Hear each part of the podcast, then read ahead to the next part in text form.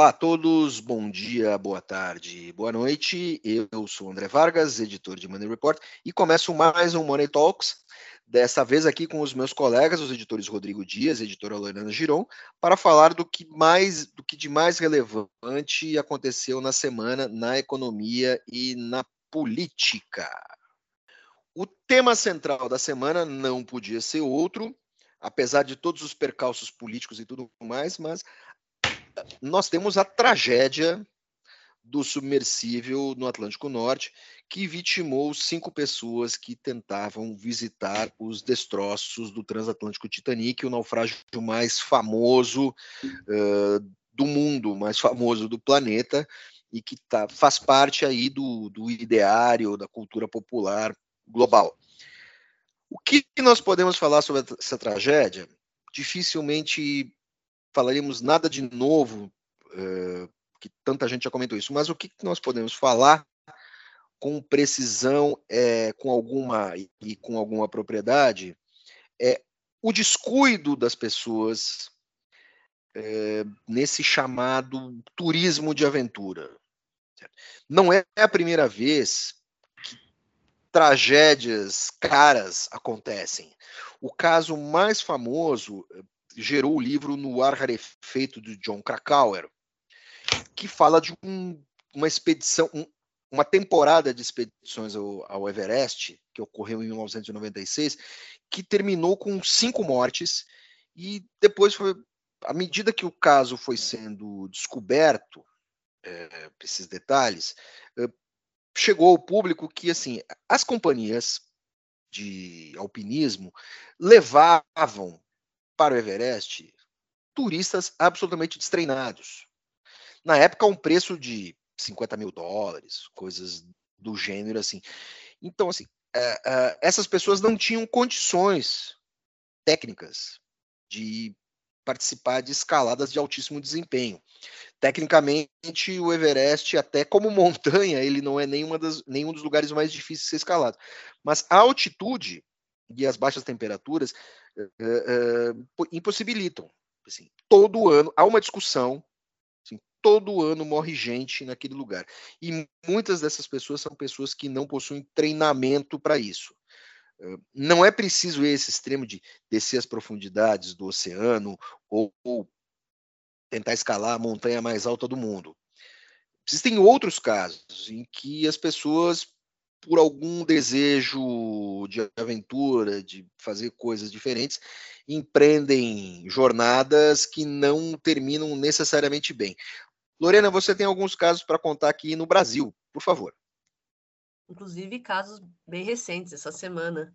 É mais um caso envolvendo o Pablo Marçal, que é um ele é dono de um canal no YouTube, é empresário, escritor, coach, que estava participando de um desafio com vários, vários jovens é, de inteligência emocional, coisa assim, e falou assim: vamos fazer uma maratona de 47 quilômetros. Para a gente, né? A gente, a gente consegue, desafio. Aí, assim, é, um, dos, um dos participantes tinha 26 anos, simplesmente fez um vídeo, inclusive, esse participante fez um vídeo falando: nossa, onde que eu me meti? mas vamos lá, a vida é isso, a gente tem que ir atrás dos nossos objetivos. Morreu. Teve uma parada cardíaca, caiu, morreu. E não é a primeira vez né, que acontece isso com, com o Pablo Marçal, já teve a, a, um isolamento na montanha, né, André? Então, é, é essa coisa de, do coach motivar a pessoa a fazer o que ela acha que não consegue, mas assim, às vezes ela realmente não consegue, não pode. Eu, por exemplo, no ano passado eu fui para Maceió e eu queria fazer. Vocês já viram aqueles é, tipo um paraquedas, só que com um ventilador gigante atrás. Eu, eu tava para fazer isso. Não, assim. Parapente, aí, paramotor. É, paramotor. paramotor. Aí eu fiquei vendo as pessoas, aí veio aquela sensação que é o que as pessoas devem ter, né? Tipo, nossa, eu nunca pensaria em fazer isso, mas será que eu devo? Será que eu devo sentir algo novo? É, é, cruzar as barreiras? Só que ainda bem que minha mãe estava comigo na viagem e falou: Ó, oh, separem, eu não, eu não volto pro hotel com você se você fizer isso. E aí eu não, não, mas, não me arrisquei. Mas Lorena é diferente, porque você vai com um instrutor, é uma coisa que está mais ou menos regulada. Assim, é instrutor, mas assim, né, perigoso demais. Eu tô dizendo no meu nível, o máximo que eu já cheguei foi isso. Eu nunca, eu nunca pagaria para ir num submarino ficar oito dias, acho que era oito dias submerso para ver o Titanic, assim. Um, um, submarino, uma latinha, é impossível pensar uma coisa é, não, assim. Não é bem a latinha. Vamos, vamos voltar ao caso do, do Marçal. Vamos. Isso foi abordado em Money Report pelo Aloísio, é, que esse cara ele bolou um retiro, certo? Com um grupo de pessoas que pagaram para participar desse retiro na Serra do Mar. E esses caras iam escalar, não, iam fazer um, uma trilha em montanha e no meio do caminho deu uma virada de tempo, começou a chover, aquelas pessoas não tinham equipamento para resistir aquilo, começaram a sofrer. A descida era complicada porque estava chovendo, imagina a água descendo, assim, é, começaram a desistir, houve briga e tal. As pessoas correram risco. As pessoas correram, correram risco. Então, assim, é, essa coisa de você correr risco é, parece que ela não é muito bem medida, certo? Vamos, vamos lembrar de um sujeito que aí o que acontece? É a diferença entre o turista e o cara que sabe fazer as coisas. É, bem longe de ser um turista. Amir Klink ganhou celebridade nacional e internacional cruzando o Oceano Atlântico Sul num barco a remo. Puxa vida, cara, li o livro dele e tudo mais, acho do caramba. Agora, o Amir Klink, que era um navegador experiente, certo? E um cara que fez um. É, é, é um dos papas do gerenciamento de risco. Ele sabia o que ele estava fazendo. Quando ele fez aquela, a, a, aquela navegação sozinha, sozinho pelo, pelo mar polar, ele sabia o que ele estava fazendo. Com aquele barco com casco de alumínio, na época, super preparado, que ele me encomendou e tal. Ele sabia exatamente, ele era um navegador muito experiente. Então você não pode comparar, o sujeito não pode sair de casa e achar que ele pode fazer essas coisas. Eu lembro que há alguns anos uh, teve um acidente de helicóptero no litoral da Bahia, morreram familiares de políticos, empreiteiros e tal. O helicóptero estava sendo conduzido pelo gerente do hotel. Eu participei da cobertura desse acidente. Eh, e eu conversando com um piloto, um ex-comandante militar que é, pilotava por um grupo executivo.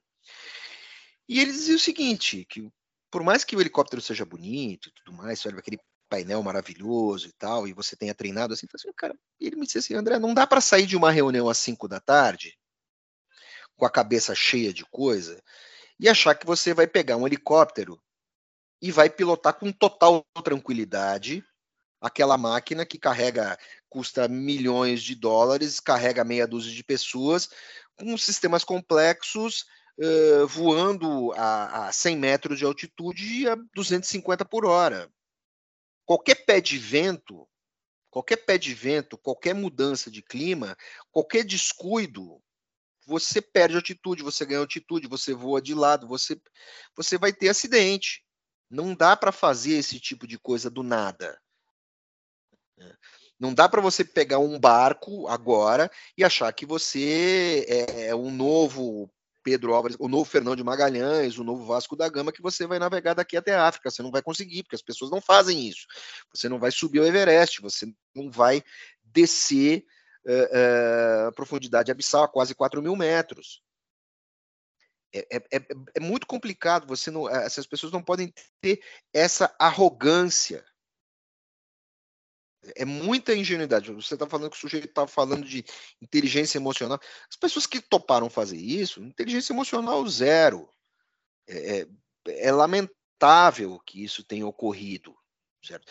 E, uh, corremos risco praticando esportes bem menos perigosos no nosso dia a dia. Tá aí o Rodrigo que quebrou a perna jogando futebol.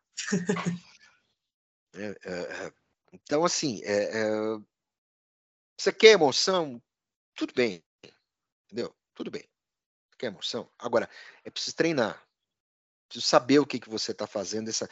O, que me, o que me surpreende nesse caso do, do submersível é que uma das vítimas era um, era um submarinista experiente, uhum. francês, e eu não entendo por que, que aquele cara topou aquela brincadeira de aparelho. Isso, para mim, é o, o grande mistério. Outras, outras situações já ocorreram, vão ocorrer. Por exemplo, tem um, tem um dado muito relevante. As pessoas falam, eu, eu conheci alguns executivos que já fizeram trilha no Nepal. Eu perguntei para ele, mas vem cá, você subiu? Ele, não, não, eu fui até segundo acampamento base, tipo 4 ou 5 mil metros ali, que é 4 mil metros é a altitude de La Paz. E o sujeito estava me falando o seguinte: que a maior parte das pessoas que morrem nessas aventuras no Nepal, elas morrem embaixo, nas trilhas. Não morrem lá em cima na neve, no gelo, na geleira, pendurado numa corda, mas morrem lá embaixo. Desidratação, exaustão, avalanche. Nossa. Você tem muita avalanche. Então, assim, as pessoas estão em risco o tempo todo. É, eu fiz um curso de mergulho com, com scuba, né? Com, e eu fui participar de um, de um mergulho a um destroço de um navio no litoral do Espírito Santo. É, o mar estava meio agitado. Fui e tal, entrei na água primeiro, sem máscara, dei um mergulho até 5 metros e tal. Quando eu voltei, o mar tinha virado. Não tinha onda estourando, mas a ondulação tinha dois metros e meio. Falei, cara, hum. eu não vou descer lá embaixo por nada e não desci. E não desci, fiquei no barco. E aí o fotógrafo, o fotógrafo não ia descer. Quando a equipe subiu, a equipe que foi participar, a, a, a, nadar ao redor do, do, de um cargueiro afundado, o Victor 8B, eu acho que era, a, a ondulação estava a 3 metros. Tudo bem, eram ondas espaçadas, elas não quebravam, o barco só subia e descia lentamente. Mas assim, eu vi o mestre de mergulho segurar uma moça e lançar uma corda para ser içado ao barco e eu ajudei a puxar o mestre de mergulho. Cara super experiente. Eles não correram perigo, mas eu acho que se eu tivesse ali eu iria entrar em pânico. E tem essa questão também, né? De quando está preparado para uma situação de pânico. É, é, é, agora assim, esse esse esse episódio, esse episódio submarino, assim, os caras não tiveram nem tempo de ter pânico, nem tempo. Aquilo que ele estourou, você morre na hora. O que é ótimo, mais né? rápido, né? melhor do que é, é, é, mais rápido, é mais rápido que um acidente de carro, você não percebe.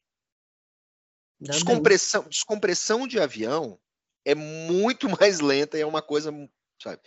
Então, é, é, é, as pessoas têm que ter uma avaliação de risco, sabe? Por que, que o cara foi se meter naquela? Sabe? Era assim, o, o submarino, o submersível, ele não era um aparelho uh, que já tinha sido usado em expedições científicas. Ele não foi feito para aquilo um, um, aparelho daqueles, toda vez que ele desce, ele está no limite tecnológico. Ele tem que subir e passar por uma super revisão. Ele não é um Fusca. Uhum. Você sobe e desce da, de Santos para São Paulo. ele, ele é um aparelho que está no limite da tecnologia. Porque se, se essa tecnologia fosse dominada, seria como, digamos assim, Uh, o mar seria varrido por esses submarinos e eles fariam explorações minerais e tudo mais. Mas, assim, uhum. economicamente não é viável. Não tem tecnologia para isso. O, o, diretor de cinema James Cameron desceu 30 vezes e grandes mergulhos. Só que ele usou aparelhos muito mais sofisticados, inclusive aparelhos russos, uh, muito robustos. Vou dar um outro exemplo que não tem é, é, indiretamente tem nada a ver. É, quando houve aquele desastre no submarino Kursk, submarino russo, que os caras demoraram muito tempo para retirar os corpos e tal, parará, parará, aquele submarino estava numa profundidade tal que se ele ficasse na na vertical, a parte da frente dele sairia do mar. Ele estava cento e tantos metros. Ele não estava, talvez 200 metros. Se deixasse ele em pé, ele ficava, parte dele ficava de fora. A gente está falando de 4 mil metros. Quase 4 mil metros. E sem que é mais ou menos... nenhum, né? Ah, não, os corpos, os corpos foram esmagados e, e lá embaixo é um lugar que tem correnteza e tal. Entendeu? Não tem, não assim, tem esperança. É. E então, tem outra então, discussão assim... que eu queria trazer, viu, sobre isso, que eu achei bem interessante. É, como, como essas pessoas se arriscam dessa forma, a gente acaba tendo menos dó, né? Falando, olha como eles são idiotas, olha o que eles estão fazendo. Ah, são bilionários, isso que eu mais vi, né, no Twitter. Ah, bilionário tem que morrer mesmo. Então, assim, é, e, e, até eu mesma tive essa, essa divisão entre, nossa, que memes engraçados com, meu Deus, essa tragédia é horrível. Então, é, é essa coisa de rico fazendo riquice, é, ver, ver, eles fazendo besteira, meio, meio que ridicularizou a comoção, né? E assim, a gente também comparando com, com na Grécia, que, que os refugiados é, também tiveram um acidente de navio, se afogaram.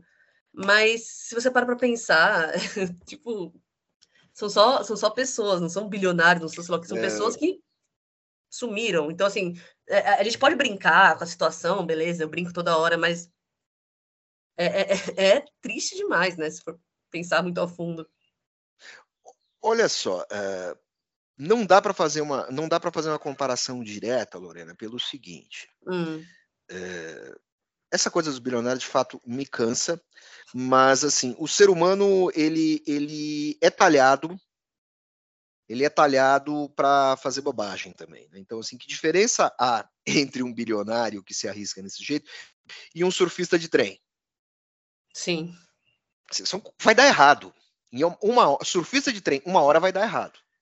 O cara vai cair. E foi moda, foi, foi uma moda no Brasil no início dos anos 90. Toda hora tinha alguém caindo de um trem e morrendo. Nossa, então, é, é, é, não é o sujeito ser rico ou não. Até a gente empinando moto, né? O pessoal fala, cai, cai, cai. A gente ah, fica assim, situação. É um comportamento sádico das pessoas. Uhum. É, é, vamos, vamos é, isso é uma coisa. Fazer a comparação entre os refugiados e o que se gastou, ela não é precisa. Em primeiro lugar, onde ocorre o, onde ocorrem as migrações ilegais por barco, no Mediterrâneo e na costa africana, não são áreas que são patrulhadas pela Marinha Americana e pela Marinha Canadense, que são as marinhas meio que responsáveis por aquele trecho do Atlântico que está mais próximo da América. Certo. Se isso tivesse ocorrido uh, no Atlântico Sul, na costa, até, até o meio do Atlântico Sul, quem seria responsável pela busca seria a Marinha Brasileira, que iriam chamar navios da Petrobras, que tem sistemas de, de robôs semi-autônomos e tal. Então, é, a responsabilidade, por isso, é, é, fazer essa comparação, ela é infeliz. Uhum. Ela é infeliz, não, não, não dá para fazer isso. Uh, existe uma discussão parecida nessa série Alaska em Busca de Notícias, mas a comparação não é direta também. Então, assim, a postura das, uh, uh, dos países europeus que têm costa para o Mediterrâneo em relação a isso é algo a ser discutido, mas não, mas não entra na mesma conta. A relação não é direta, por favor. A gente tem outra coisa, só para só encerrar o assunto. Nos anos 60, foi batido pela primeira vez lá o recorde de profundidade. Os Estados Unidos compraram um submarino francês chamado Trieste, elaborado, acho que foi ele foi projetado por um italiano e era da marinha da marinha francesa para mergulhos no Mediterrâneo. Os americanos adaptaram esse submarino e fizeram um mergulho naquela fossa Challenger, o mesmo lugar onde o James Cameron mergulhou lá no, no Pacífico. Uh, a descida durou horas, horas e horas. E eles ficaram pouquíssimo tempo lá dentro. Uh, os, os, os, tripulantes eram dois, o, Welsh e Picard, e eles resolveram subir rapidamente porque eles perceberam uma levíssima trinca na janela. Nossa. Você imagina o que, que ia acontecer com eles se a trinca na janela estourasse? Não ia sobrar nada deles. Pelo menos os corpos seriam resgatados. Então, assim, é, você está lidando sempre com o limite da tecnologia, nesse caso. Uh, os voos a grande altitude, grande velocidade, já estiveram no limite da tecnologia. Hoje não estão mais. Por isso que nós temos aviões de carreira voando por aí. Então, uh, é preciso cuidado disso. Né? Quando a tecnologia evoluiu o suficiente, uh, nós começamos a ter voos privados ao limite da atmosfera. Então, aí tem aí duas, duas empresas fazendo isso a empresa do Elon Musk e a empresa do, do Bezos. E outras também tentam e tal. Então, assim, se, se a tecnologia evolui, você consegue fazer isso com alguma segurança. Aquele cara que me parece, ele não me parecia lá muito sério. Bom, acho que a gente já falou demais desse tema. Vamos falar de outras coisas maravilhosas e menos trágicas desse Brasil?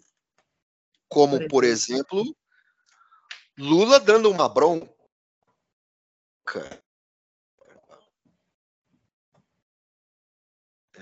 Lula foi fazer uma tour, foi fazer essa turnê internacional, passou pela Itália. Antes ele tinha ido para Portugal e para Espanha, agora ele vai, foi para Itália e para França. Na Itália ele se encontrou com a Giorgia Meloni, que seria uma espécie de Bolsonaro italiano, mas Giorgia Meloni em nenhum momento fez o que Bolsonaro faria. Giorgia Meloni jamais criticou o governo brasileiro. Ela entende que parcerias são necessárias e posturas políticas são posturas políticas. Negócios devem ser levados a sério. Negócios entre países, entre empresas de, e fluxos de importações e exportações devem ser levados muito a sério. Não interessa qual país. E Meloni se comportou adequadamente, assim como Lula. Lula também visitou o Papa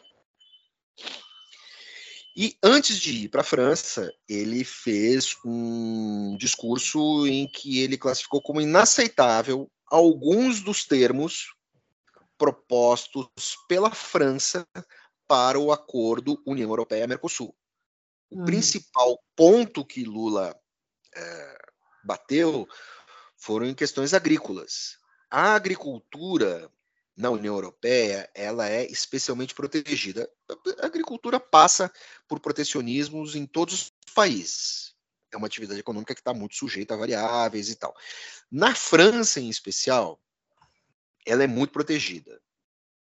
A agricultura francesa, os produtores agrícolas franceses são muito organizados e fazem muita pressão política. E Lula, é, é, Lula criticou esses pontos, por quê? porque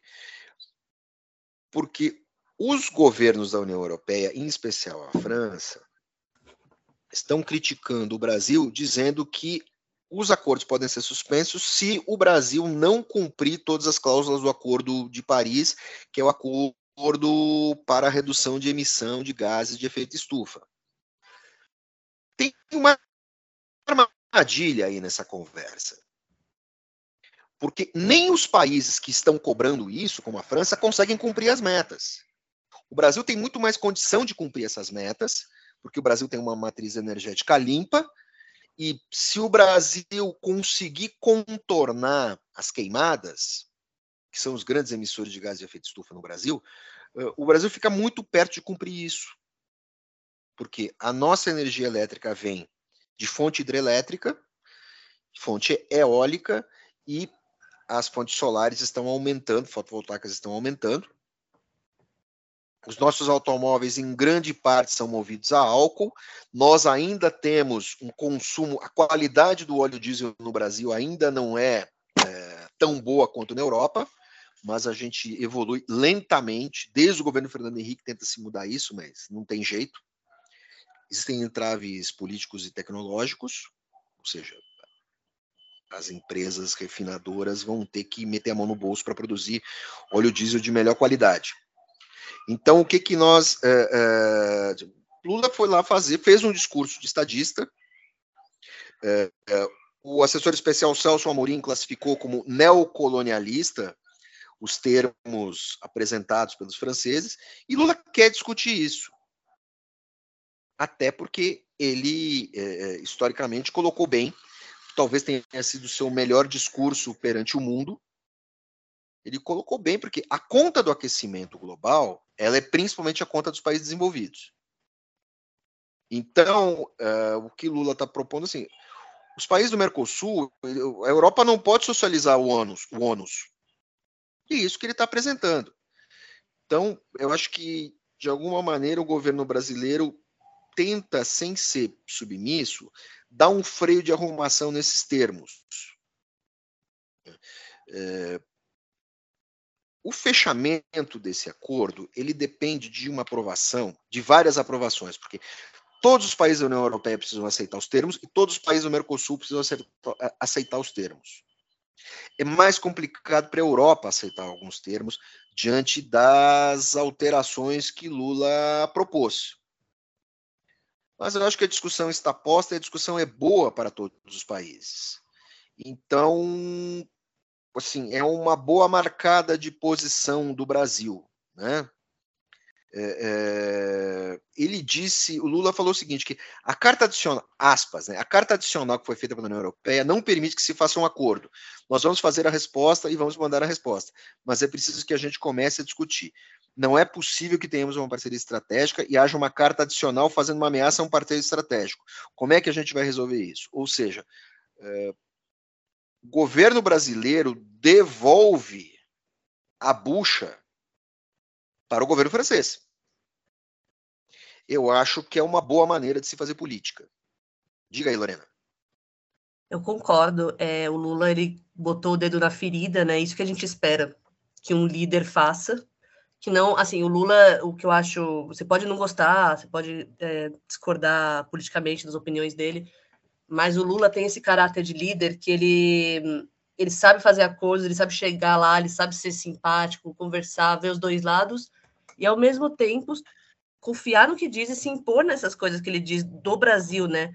Porque é, esses países desenvolvidos vão sempre dar um jeito de, de se passar também por, por fazer parte dos coitados, entre aspas. Só que é exatamente o que o Lula falou, é, é, é, uma, é uma dívida histórica, entendeu? Então, assim, o Lula está indo lá e está cobrando, inclusive deu certo agora, o Macron é, mais cedo se comprometeu a pagar um, acho que eu, deixa eu só checar, é 100 bilhões de dólares para financiamento climático. É, então, assim, é, é, eu acho louvável a gente a gente está presenciando isso é, em defesa da Amazônia e da, e da, soberania do Brasil, né? O, e isso que realmente vai impactar a nossa vida, não os bilionários no, no submarino, mas assim, é, a minha opinião é que o, que o Lula está fazendo o que, o que um presidente sempre deve fazer: defender o seu país e manter as relações do jeito que tem que manter. Agora é interessante o seguinte: desde o início do mandato, a gente está no sexto mês. Desde o início do mandato, Lula claudicou muito, foi criticado, falou bobagens, não foi muito diplomático uhum. com relação à guerra na Ucrânia. Ele, é, o governo brasileiro perdeu muito tempo com o 8 de janeiro. O governo brasileiro uh, perdeu ainda gasta uma energia danada com essa questão dos juros. Agora o governo conseguiu atrair o empresariado uh, para o seu lado na questão da redução dos juros, com relação a essa, essa, esse jogo de empurra com o Banco Central, mas o Lula, o Lula estadista, certo? Ele perdeu um oitavo do mandato para aparecer. É, isso me deixa muito curioso. E quando ele começou a aparecer, primeiro tinha aquelas, eh, aquela questão de vamos financiar um oleoduto na Argentina não fazia sentido. Vamos criar uma moeda comum. Não é hora de falar disso. Então, assim, é, também, assim, a gente está elogiando, mas vamos criticar. Demorou muito para esse Lula aparecer. Quem conhece as qualidades do Lula viu que ele estava se perdendo no início. Não sei se por falta de oportunidade ou o quê, mas assim, um presidente ele cria as oportunidades. digamos assim, há uma espécie de cabeça de empreendedor político, ele cria as condições e ele demorou muito para criar. Eu acho que pode vir coisa boa aí, no mínimo no médio prazo. É, ele estava muito ansioso, né? No começo, já queria, já queria que tudo isso fosse resolvido assim, e acho que agora parece que tá, tá um pouco mais equilibrado. É, achei, achei que eh, acho que esse Lula muito mais velho, ele é, você tem razão, ele é um Lula muito ansioso. Ele não tem tempo a perder. É, isso pode ser um problema, mas. Pode ser bom, vamos ver. Agora, Lorena, me conta de Zanin e Moro. Ah, o mundo não que haja uma não, não que haja uma correlação direta, mas vamos lá. mas falando em política, falando em Lula e falando em lembrando do, do, seu advogado Lula, é, o, o Moro atacou bem o Zanin né, na sabatina. Ele tentou tentou colocar o Zanin contra a parede por ele ter sido o advogado do Lula na, na época da Lava Jato e questionar, né, por que, que um, um, cara no poder, no, no, poder que ele vai ter, se pode ser amigo do presidente. E aí ficou a, ficou a questão, né, Sérgio Moro não foi para o STF, o advogado que ele já desrespeitou várias vezes quando foi juiz, conseguiu ir para o STF. Então, assim, é, o Moro não conseguiu impedir a nomeação do Zanin, está com o mandato de senador ameaçado. Então, ouviu muito esculacho lá do, do senador do PT, o Fabiano Contarato. É... Então, a gente vê, assim, como eu falo isso de forma tranquila, realmente que dá voltas ao mundo e, e, o Moro já foi dando sua alta arrogância, já falou para o Zanin que se ele queria presidir a audiência, tinha que fazer prova para magistratura, magistratura, desculpa, e virar juiz. Então, assim, né? É, agora o juiz está ameaçado e o advogado virou juiz. Então ficou essa, ficou essa, essa imagem na sabatina. Só que, só que a sabatina, no modo geral, foi bem tranquila, né, André? Tipo, os, acho que o pessoal lá já estava já tava decidido que, que o Zanin ia fazer parte do STF, até o Flávio Bolsonaro elogiou o Zanin. Então, foi um ataque ou outro dele, do Magno Malta, mas nada muito nada muito prejudicial. O, o primeiro lugar, assim, você tem, você tem um, um, um desequilíbrio retórico. O Zanin é um cara muito preparado, e, e há um desequilíbrio retórico na oposição, na qualidade da crítica. O, o Moro, ainda que na campanha tenha se expressado melhor, eh, quando pressionado, ele não desempenha. E ele sofreu, eh, ele sofreu críticas do senador Contarato. Eu já conversei com o Contarato algumas vezes. É, é muito difícil debater com o Contarato. Quando o Contarato está enfesado, é difícil até entrevistá-lo, porque ele é eloquente. Eu lembro quando o Contarato era da Polícia Rodoviária Federal, e ele era um dos caras que mais brigava por essa questão do, do bafômetro. Hum. Ele ganhou muita, ele ganhou muita preeminência com essa história. Eu era repórter no Espírito Santo nessa época, entrevistei ele algumas vezes, é, que assim, uma boa figura. Mas eu, assim, ele é um sujeito preparado para o debate, coisa que a oposição, eu não vou entrar no mérito, eu não entro no mérito uh, da crítica ao Zanin ser próximo ao Lula. Certo? Mas assim, a qualidade do discurso de oposição é muito baixa. Vulgariza, vulgariza a oposição. A oposição está vulgarizada. Vamos lembrar que Bolsonaro indicou Nunes Marques, e que é o é, Cássio Nunes Marques, o Cássio com K, e o André Mendonça. André Mendonça, mais alinhado a Bolsonaro. Podemos dizer que são amigos? Não, não dá para dizer que são amigos. Tem aquela foto dos dois abraçados, no gargalhado. É, acontece, política tem isso. Uh, Zanin era amigo de Lula? Não era. Mas o Zanin continua defendendo o Lula no seu pior momento. Digamos que eles desenvolveram uma relação próxima, forjada ali numa hora ruim. Uhum. Dá para dizer que é amigo? Não sei. Mas vale a crítica. Mesmo o cara sendo aprovado, ele tem que ser aprovado sabendo que sobre ele pesa essa, a, a, a crítica e a dúvida da relação de proximidade dele com o presidente. Felizmente, eh, felizmente o ministro do Supremo vai ficar tempo demais no cargo, a ponto de quando ele se aposentar, daqui 28 anos, se ele cumprir seu mandato até o final, eh, nós mal vamos lembrar que o Lula, que o Lula, que foi, ele foi indicado pelo Lula. Certo? Porque daqui 28 anos eu vou ter 80, não sei nem se eu vou estar tá lembrando disso. Entendeu? Tem que lembrar o próprio nome, né? Eu, talvez eu não consiga nem lembrar o próprio nome e ir ao banheiro sozinho. Então, assim, é, é, é tem que pensar, tem que pensar no, no, sujeito exercendo o cargo a longo prazo. A gente mal lembrava que o primo do Collor ainda estava como ministro até há pouco. Uhum. Então, é, é, tecnicamente, o Zanin é interessante. Tecnicamente, eu acho até que ele é mais preparado que o Nunes Marques e o. Rodrigo, qual é o nome dele mesmo? Sempre esqueço.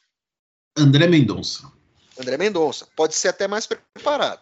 Agora, me parece o seguinte: a, a, a postura dele foi muito cuidadosa, muito protocolar.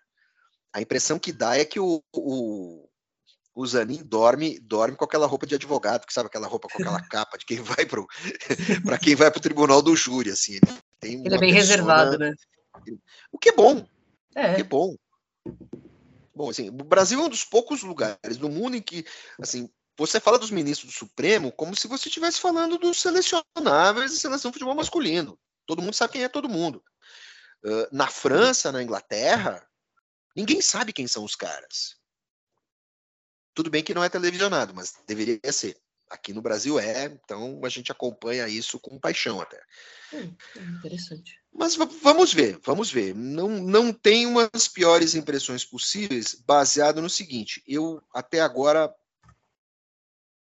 pela outra banda, é, nós não ouvimos, não nos deparamos com nenhum absurdo, certo? Então, vamos lá. Vamos, esper vamos esperar o melhor. Vamos falar de juros? Opa, esse é polêmico, juros. Vamos. É, o que que acontece, né, André e Lorena? O, ontem, nessa semana, né, é, mas foi quarta-feira, hoje é sexta, estamos gravando na sexta, e o podcast, é, os nossos ouvintes vão, vão apreciá-lo no fim de semana. Mas na quarta-feira o Copom ele, ele soltou mais uma ata em relação à nossa taxa Selic. E o que, que o mercado, assim, o mercado ele já esperava uma manutenção, porém ele esperava uma previsão a partir de agosto de uma, de uma diminuição dos juros. O problema é que o Banco Central ele não deu sinais, é, nenhum sinal de, de que essa tendência vai se confirmar.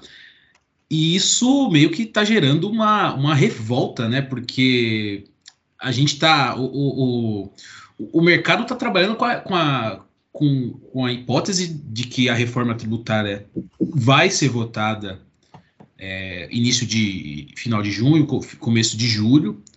É, outras matérias é, fiscais também, como arcabouço, estão encaminhadas. E os juros que não está não tá indo no caminho que o, o, os investidores estão tão, tão imaginando. É uma, é uma decepção, né? O que, que vocês acham? Eu ia falar que o... ontem o Lula falou na Itália, ontem, foi ontem, que o Campos Neto está jogando contra a economia brasileira e que o patamar de juros estipulado pelo BC é simplesmente irracional. E assim, está sendo mesmo agora, porque ao contrário do início do ano, a, a crítica ao Banco Central não é apenas do Lula, né, mas de todos os setores empresariais e dos economistas do mercado financeiro. É, eles estão abandonando agora uh, o Campos Neto e falando assim que a inflação em 12 meses está abaixo de 4%, vai subir um pouco, acabou o surto inflacionário. Então esperava-se realmente, assim como o Rodrigo disse, que o Banco Central indicasse que, que na próxima reunião houvesse essa redução. Então, mas ele não deixou esse sinal e isso acaba até fortalecendo o Lula, que ele está caindo o apoio pelo Campos Neto e tem chance que tem chance de mudar. O Campos Neto tem chance de mudar ainda, só que até para o mercado financeiro não está ficando legal isso, sabe? É, o, o, antes de passar a bola para o André, a, o campo nesse, nesse meio tempo aí de ataque de, do Lula e, e o, o, o, Campos Neto ele, ele publicamente ele chegou a defender essa linha dura do Banco Central é, e na medida do, do, tempo, na medida do possível, é, durante esse, esse período, o mercado entendeu é, tanto que os juros é impraticável, ele impede a atividade econômica, é, porém compreendeu a, a linha de raciocínio do Banco Central. Porém, agora vai, ser, vai ficar difícil o Campos Neto defender essa, essa, essa perspectiva negativa né, de futuro. Então, eu não sei como que o André avalia isso, mas vai ficar, vai ficar difícil defender agora, né? Rodrigo, vamos lembrar da, da sua conversa com o tributarista Jorge Peroba? Podemos. O que, que o Jorge Peroba diz? Acertadamente, citando, citando aqui o Peroba, mas assim, o, o Banco Central se comunica mal. Primeiro lugar. É preciso como o, o, que, que, o que, que o governo e o empresariado hoje estão comunicando? O juro está alto. O, o, o que cabe ao Banco Central como agência reguladora fazer? Uma agência reguladora precisa ter comunicação, ela precisa explicar à sociedade o que ela está fazendo. O Banco Central, na figura do Campos Neto, não está fazendo a lição, não está explicando a sua atitude. Não, estou, não estou entrando no mérito se deveria ou não. Uhum. Outra coisa, é, o Campos Neto está sendo bombardeado, certo? E ele não é o único responsável por isso. Existe um órgão chamado Comitê de Política Econômica. Houve uma votação e os integrantes desse comitê uh, acreditam que é preciso manter o juro por mais um tempo. O Campos, o Campos Neto já disse que vai baixar. Agora, o que é, é, fica essa dúvida, né? O Banco Central tem que se explicar melhor à sociedade. Uhum. Eles estão lá fechados num castelinho, deveriam se abrir mais e explicar melhor. Botar tabela, explicar, tudo, sabe? Fazer planilha, nananã, manual, né? entenda, né? Assim, é, é, é política econômica para analfabetos econômicos. Certo? É preciso isso. Eu nunca vi um presidente de Banco Central uh, sofrer tanto bombardeio. Então, é preciso que esse cara e a sua turma se expliquem melhor. Porque é necessário, não só para justificar, mas para Tran para transmitir alguma tranquilidade. Como você disse, no início houve uma crítica, mas a classe produtiva entendeu que tinha que segurar mais um pouco, tal. Só que assim, tá todo mundo muito impaciente. Eu, sinceramente, eu não sei se, se ele baixar 0,15 ou 0,25 uh, vai ser um susto tão grande. Não, 0,25 vai sinalizar o mercado não, não faria sentido, é, não seria ruim baixar só isso agora. E talvez segurar uhum. a próxima reunião, fazer pelo o, o que se sabe é que se o juro for reduzido, ele não vai, ele não poderá ser reduzido é, é, na velocidade em que ele aumentou da outra vez. E e no meio de tudo isso me paira uma dúvida. Assim, é, é, Campos Neto é, é, está sendo mais fiel aos ditames econômicos de preservação da economia, enquanto presidente do Banco Central de um país regido por um, por um partido político, regido por um governante da qual Campos Neto política e economicamente discorda, porque lá atrás com o Bolsonaro ele, ele foi levando, não tomou tanta paulada assim para reduzir o juro, até que ele reduziu demais. Uhum. Espero que espero que a história comprove que ele estava certo dessa vez. Porque Da outra vez a gente já sabe que deu errado, reduzir tanto o juro. Então, calma lá. A minha preocupação, assim, o, o meu comentário vai nesse sentido. Acho que o Banco Central teria que dar alguma sinalização, estabelecer alguns pontos, dizendo, olha, preciso baixar mais isso, mais aquilo, mais aquilo, outro e tal. E, e a favor do Banco Central, nós temos uma outra, uh, existe uma outra questão de fundo que poucas vezes é abordada. É a falta de dados sobre o Brasil. O simples fato de que nós não fizemos o censo nos últimos anos, o censo está atrasado, está sendo feito agora, é, é, subtrai muita subtrai muito dado sobre a economia brasileira, porque você precisa ter os dados de desempenho comparados com os dados demográficos gerais e com os dados socioeconômicos gerais que não existem. Estão muito atrasados. Então você também tem esse desequilíbrio.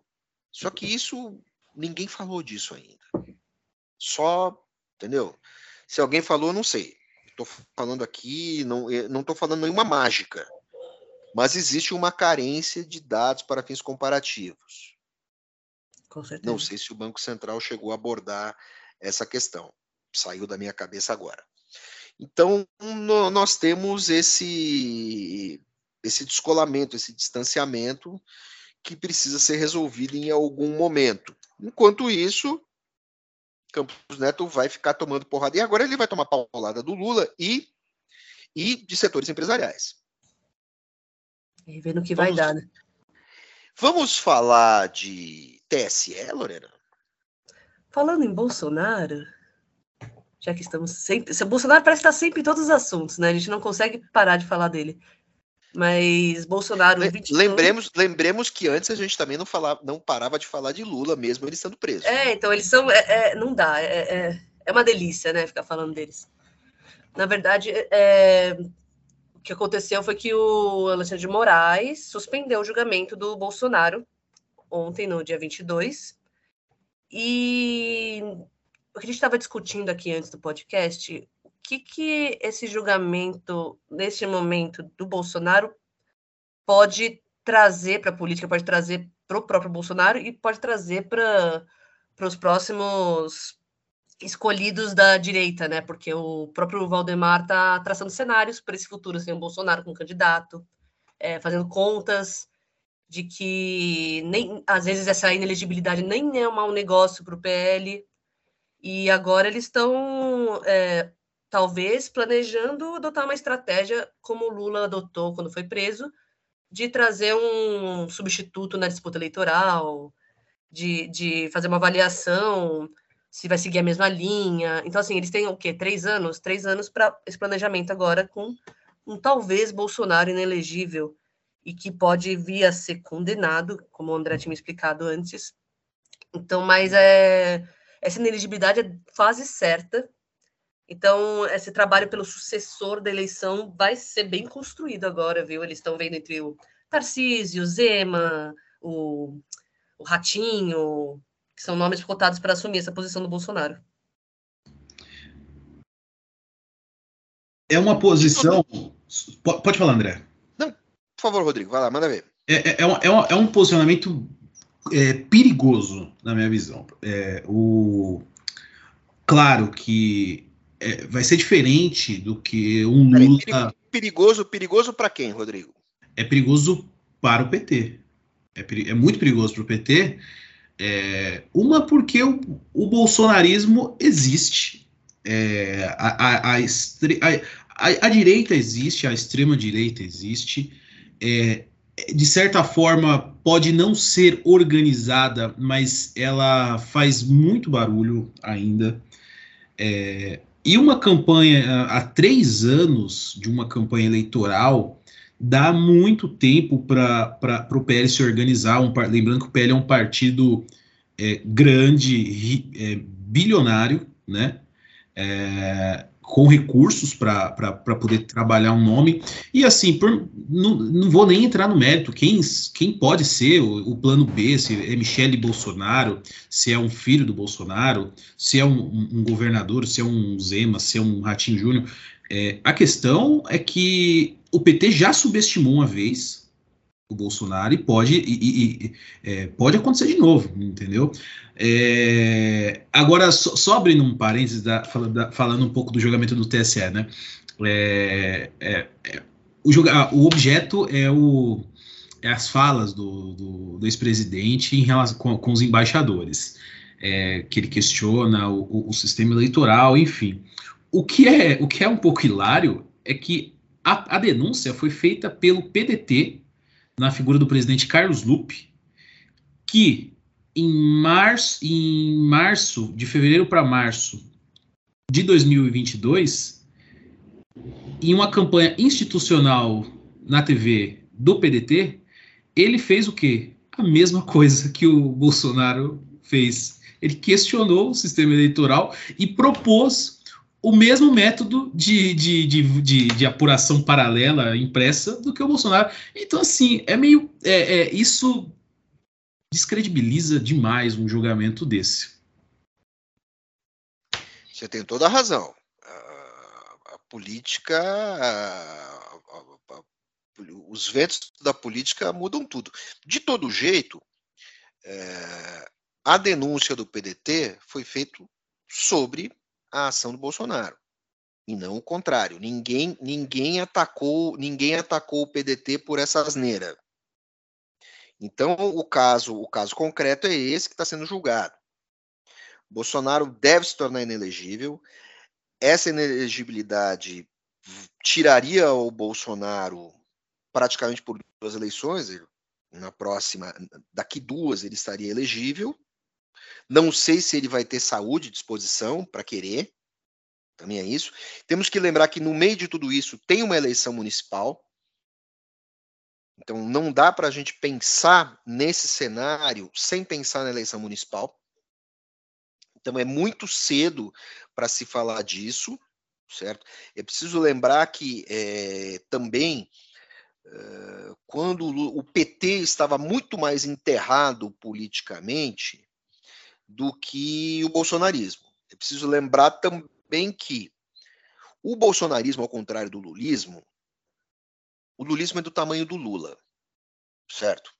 Lulismo ele não se transmitiu ao Haddad candidato. O bolsonarismo ele é maior do que o Bolsonaro. Porque o tipo de eleitor que aceita, que se identifica com as ideias de Bolsonaro e aquelas maluquices todas, é uma quantidade de eleitores muito grande. É, o lulismo ele foi construído em cima da figura do Lula. Bolsonaro não, ele criou uma figura política que absorveu um desejo de parte do eleitorado muito rapidamente, enquanto que o Lula é uma figura política que está aí desde, desde 1979. A questão é que o bolsonarismo não é fiel. Um, uma das genes, uma, tá, está na gênese do bolsonarismo a briga interna tudo mais. Se a direita conseguir propor um candidato viável, num momento em que Bolsonaro está inelegível, seja esse cara Zema, seja esse cara Tarcísio, seja esse cara quem for, Bolsonaro pode ser descartado. Você não poderia fazer isso, o Haddad não poderia fazer isso com o Lula. Certo? Então, assim, o Bolsonaro sequer é dono do partido dele. Esse caminhão de dinheiro que o partido dele tem, tem porque Bolsonaro puxou voto, mas Bolsonaro não controla o cofre do partido. Então, uma das possibilidades é que esse discurso mais agressivo da direita é, toda vez que Zema e Tarciso tentam ensaiar esse discurso, eles falam bobagem. O Zema, principalmente. Então, o que acontece? Talvez essa direita atenue o discurso, migre um pouquinho mais para o centro, certo? deixe de ser tão extrema e vire apenas direita, com lives de centro-direita, para tentar puxar o eleitor porque Bolsonaro pode se desgastar mais ainda. O, o capacidade dele sofrer reveses ainda não está ainda não está explorada ao máximo. Então fica fica complicado, está muito longe ainda. Outra coisa, se a economia melhorar, esse discurso fica muito desgastado. A oposição teria que migrar mais ao centro. Isso se não surgir, se não surgir o que se esperava depois da queda da Dilma, que era um candidato mais centrista, com uma cara mais PSDB. Quando eu falo PSDB, eu estou falando de DEM, estou falando de outros partidos menos uh, uh, uh, com discurso menos aguerrido e mais e, e, e mais, mais fora da, da, disputa dos polos políticos. Então tudo isso pode acontecer ainda. Bolsonaro era uma novidade política há pouco tempo. Ele, ele se inseriu num vazio que surgiu. Não era para o Bolsonaro ganhar. Quando o Bolsonaro surgiu, ninguém Ninguém esperava que ele fosse ganhar, achavam que ele era uma espécie de cavalo paraguaio.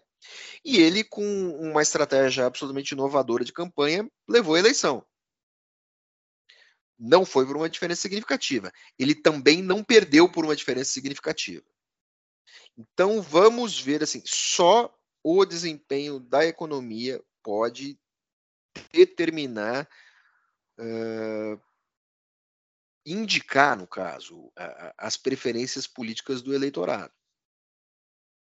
Nesse momento, assim, é, dá para dizer que agora, no final do sexto mês de mandato de Lula, dá para dizer que agora o governo está começando, porque se perdeu muito tempo com golpe, com, sabe, tentativa de golpe, muita confusão, aprovação de arcabouço. Depois que a aprovação do arcabouço sair, você ainda vai ter os prazos de transição, e aí você vai poder talvez discutir com mais afinco os juros e tudo mais, como é que vai ficar o orçamento.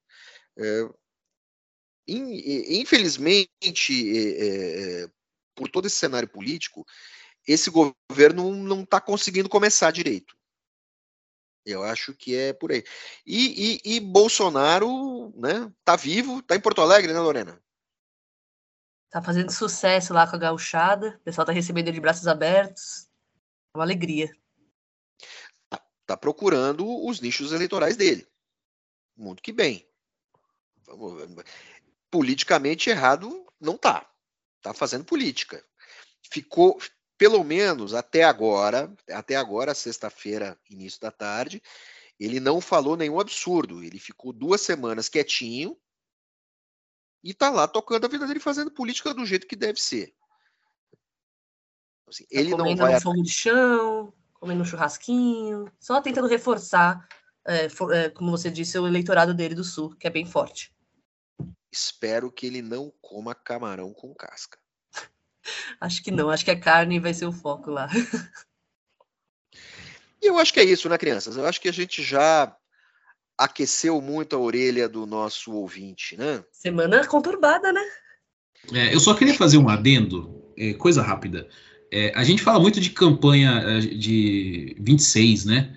A gente fala, hum, porém, 2024 tá aí e pode acontecer uma coisa que muito se fala, mas pouco se faz, né? Que é, é, é são os os mandatários é, atuarem ativamente nas eleições municipais. Muito se fala nisso, mas na prática a gente não vê. É, é, a gente vê pou, poucas vezes, um, no caso do Lula, quando, quando Lula 1 e Lula 2, é, e em algumas capitais estratégicas como São Bernardo, Campinas, a própria capital São Paulo, algum, algumas capitais do Nordeste, do Norte do país, e a promessa esse ano, ano que vem no caso, é que tanto Bolsonaro quanto Lula ah, participem ativamente da, das, das, das, campanhas eleitorais, que é uma novidade, né? É, agora, muito se falou aí de direita, esquerda, direita, esquerda, Lula, Bolsonaro. Eu acho que, considerando que temos mais três anos de pré-campanha, porque a pré-campanha não existe, né?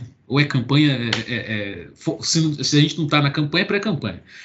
E, e, eu acho que é uma oportunidade para o centrão é, travestido de penas de tucano começar a pensar num nome da terceira via para ver se emplaca, né? Porque não dá para querer é, sustentar egos em, em, quatro meses, né? Porque a experiência do ano passado não foi boa, né?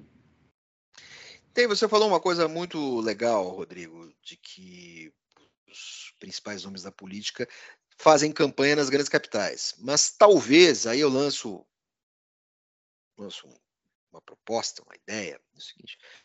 Bolsonaro ganhou as eleições fazendo intensa campanha nas cidades pequenas. Ele bolou uma estratégia, uma estratégia de internet, uma estratégia de campanha digital que atingiu muito bem o interior do Brasil.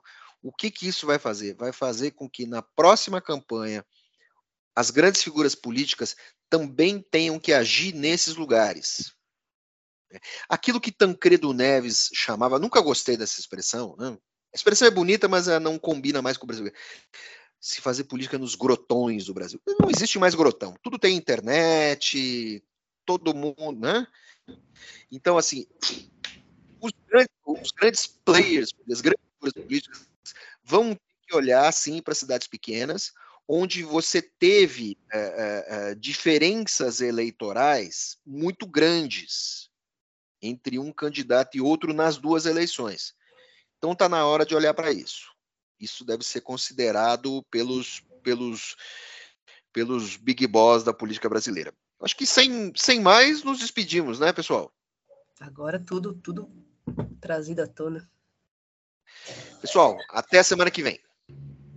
Pessoal, bom fim de semana e até a próxima. Bom fim de semana, ouvintes. Até semana que vem.